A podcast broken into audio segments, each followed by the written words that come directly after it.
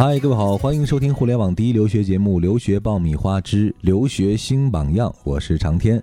今天呢，我们依旧请到的是前往加拿大留学的小美女 Rachel，跟我们分享一下她在加拿大读高中的点滴经历。Rachel，跟我们听众打个招呼吧。长天你好，听众朋友们，你们好。嗯，今天我们接着来聊你在加拿大的生活方面哈。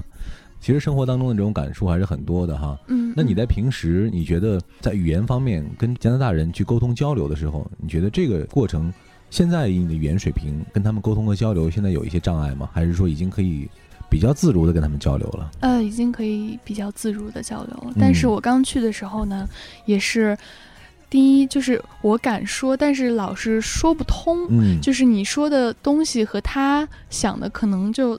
信息对接不上，嗯，但是后来从生活中或者在学校里观察别人怎么说，观察那些学长学姐们怎么用这个词，嗯，怎么跟外国人交流，我觉得收获还是蛮大的。嗯，其实交流的时候发现语言很简单，嗯，对，不是像我们学的语法当中的那么复杂的，所有条件都必须具备的。对，是的，俚语啊，生活当中的一些俗语啊，是的，嗯，很简单的就完成了交流。嗯嗯。留学爆米花粉丝福利来了！文老师工作室入学申请开始招生，留学咨询从业十四年，帮助数百位申请者成功留学。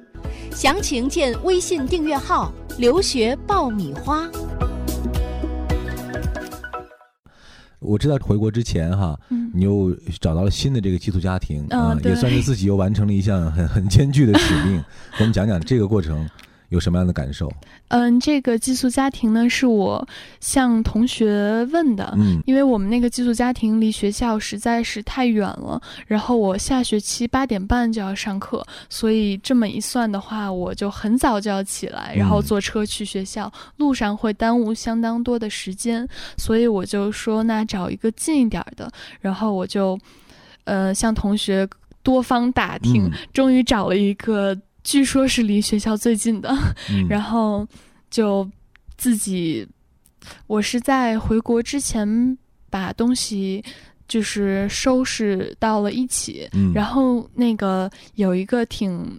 有趣的是，我当时在收拾东西的时候呢，就是因为我来的时候东西太多，然后走的时候就因为我妈走的时候带回去俩箱子，就导致我的东西没地儿放。对，我就找了几个那个小的纸箱子，就也不大，挺小的。然后最后一共是落了十六个纸箱子，然后四五个大袋子，那样就搬过去了。嗯，这就算自己搬的时候找谁搬的？啊，找的是我妈的一个朋友啊，嗯，那个价钱什么的呢，都是你自己谈的，还是有人帮你去谈的？嗯，价钱是我去他们的那个住家跟主人谈的，就跟大家都一样。嗯 嗯，觉得谈的还挺顺利的。对对对。啊，现在这个就只是离得近一点，但是。住的人多吗？比以前的少吧，少少一些。嗯，一共加上我是五个人。嗯嗯，去那边大概五六个月的时间，其实谈起来有很多的这个酸甜苦辣在里面哈。嗯，你觉得自己在生活的这段过程当中最苦的是哪段时间？我觉得可能是各科作业摞在一起的时候。对，我记得有一次是因为作业哈，不是因为生活方面哈。不是啊，不是，是我记得特别清楚，就有一次是英语的演讲迫在眉睫。当时呢，就是那个演讲，因为是第一次做演讲，也不知道太多的怎么做，所以就一点一点摸索。那会儿好像是还要写一个论文，论文也是他的 due day 也是。最近，然后呢？我当时记得，我好像每天当时那一段时间睡得还挺晚的。有一次在回家的公交车上，就靠在窗户上睡着了，睡过站了。嗯，没睡过站，但睡着了。嗯，就是那段时间感觉，但是现在想起来还是很。怀念的，因为感觉那段自己真的是有一个很大的心理承受能力啊什么的一种提升，或者说时间安排的一种经验吧。嗯嗯，那像你每天其实，在路上要将近四十分钟、五十分钟哈。嗯，那你觉得那边的这个治安怎么样？或者说，呃，人与人之间相处的时候，那个这个氛围怎么样？嗯，治安还是挺好的。当时我刚过去的时候，有一个很小的细节挺打动我的，就是在地铁站推开门的时候，就是玻璃门推开的时候，前面一个人一定会把门扶好，然后回头看另外就后面的人有没有到，然后为为他扶着那个门。但是大概就是这个细节给我的感触挺深的。嗯嗯。其实这种人与人之间相互的这种关照，对对对，嗯，也是因为国外人少了，对，像中国这么多人，可能就不是大家都能做到这一点了。嗯嗯嗯。那前面我们回顾了很多生活当中的一些点滴、一些变化哈，嗯，总之感觉现在好像 Rachel 是一个自己可以扛得住任何的压力，然后可以解决任何问题的一个，从这个小美女变成女汉子了，有没有这种感觉？觉得自己的能力提升了很多，而且对自己特别有自信了。嗯，对，自信可能比刚到那儿的时候会。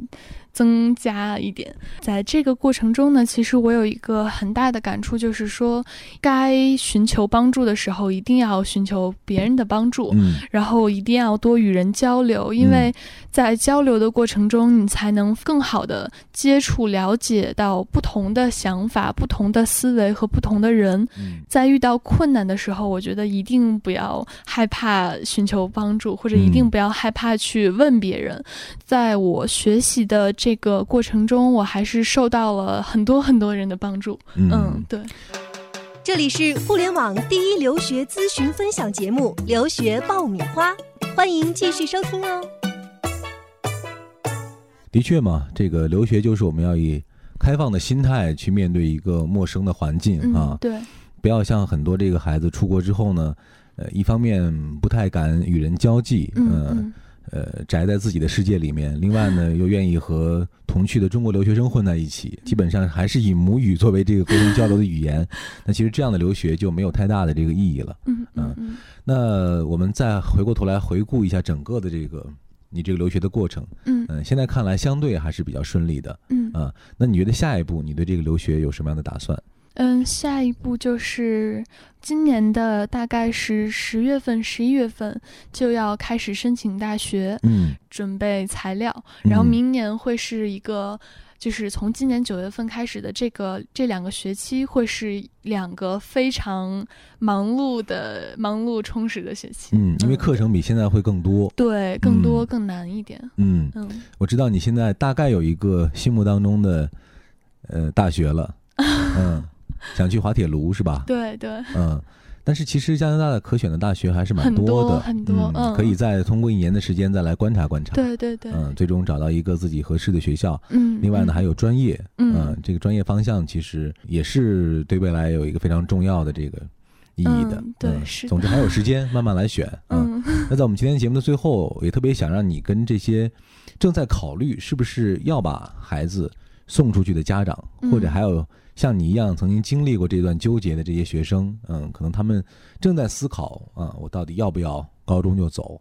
那如果现在让你以一个过来人的身份对他们讲一些什么的话，你觉得你会有什么样的这种心理的感受，或者你觉得有什么样的心得可以跟他们分享呢？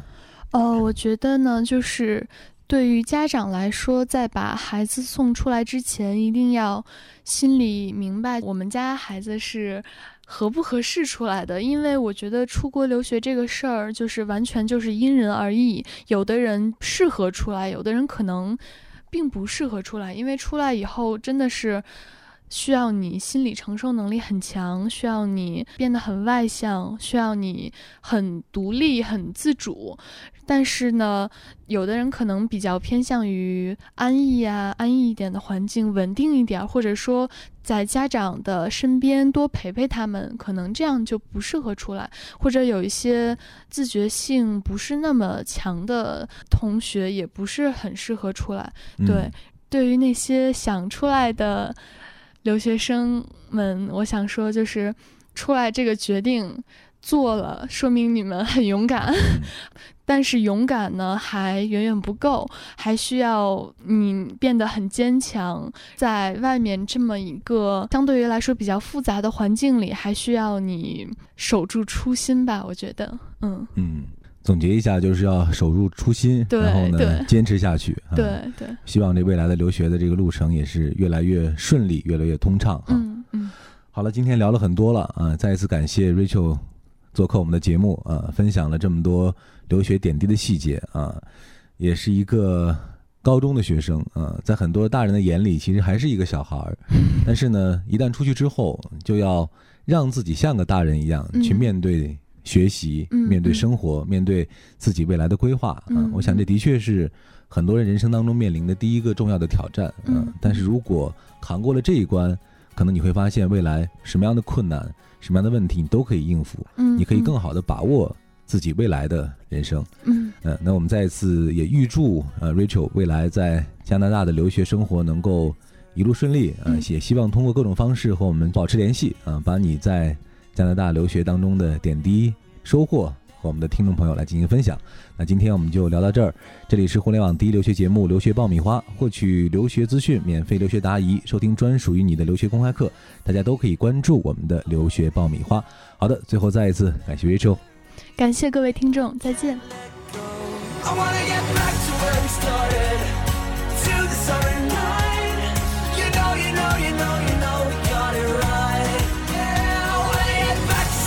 In the firelight. You know, you know, you know, you know we had it right. Remember that weekend we got out of town, drove into infinity. I held you till you fell asleep. Without you, the smell of your perfume reminds me of when we were free. I swear that it's still haunting me. At least for fun. I saw the trees,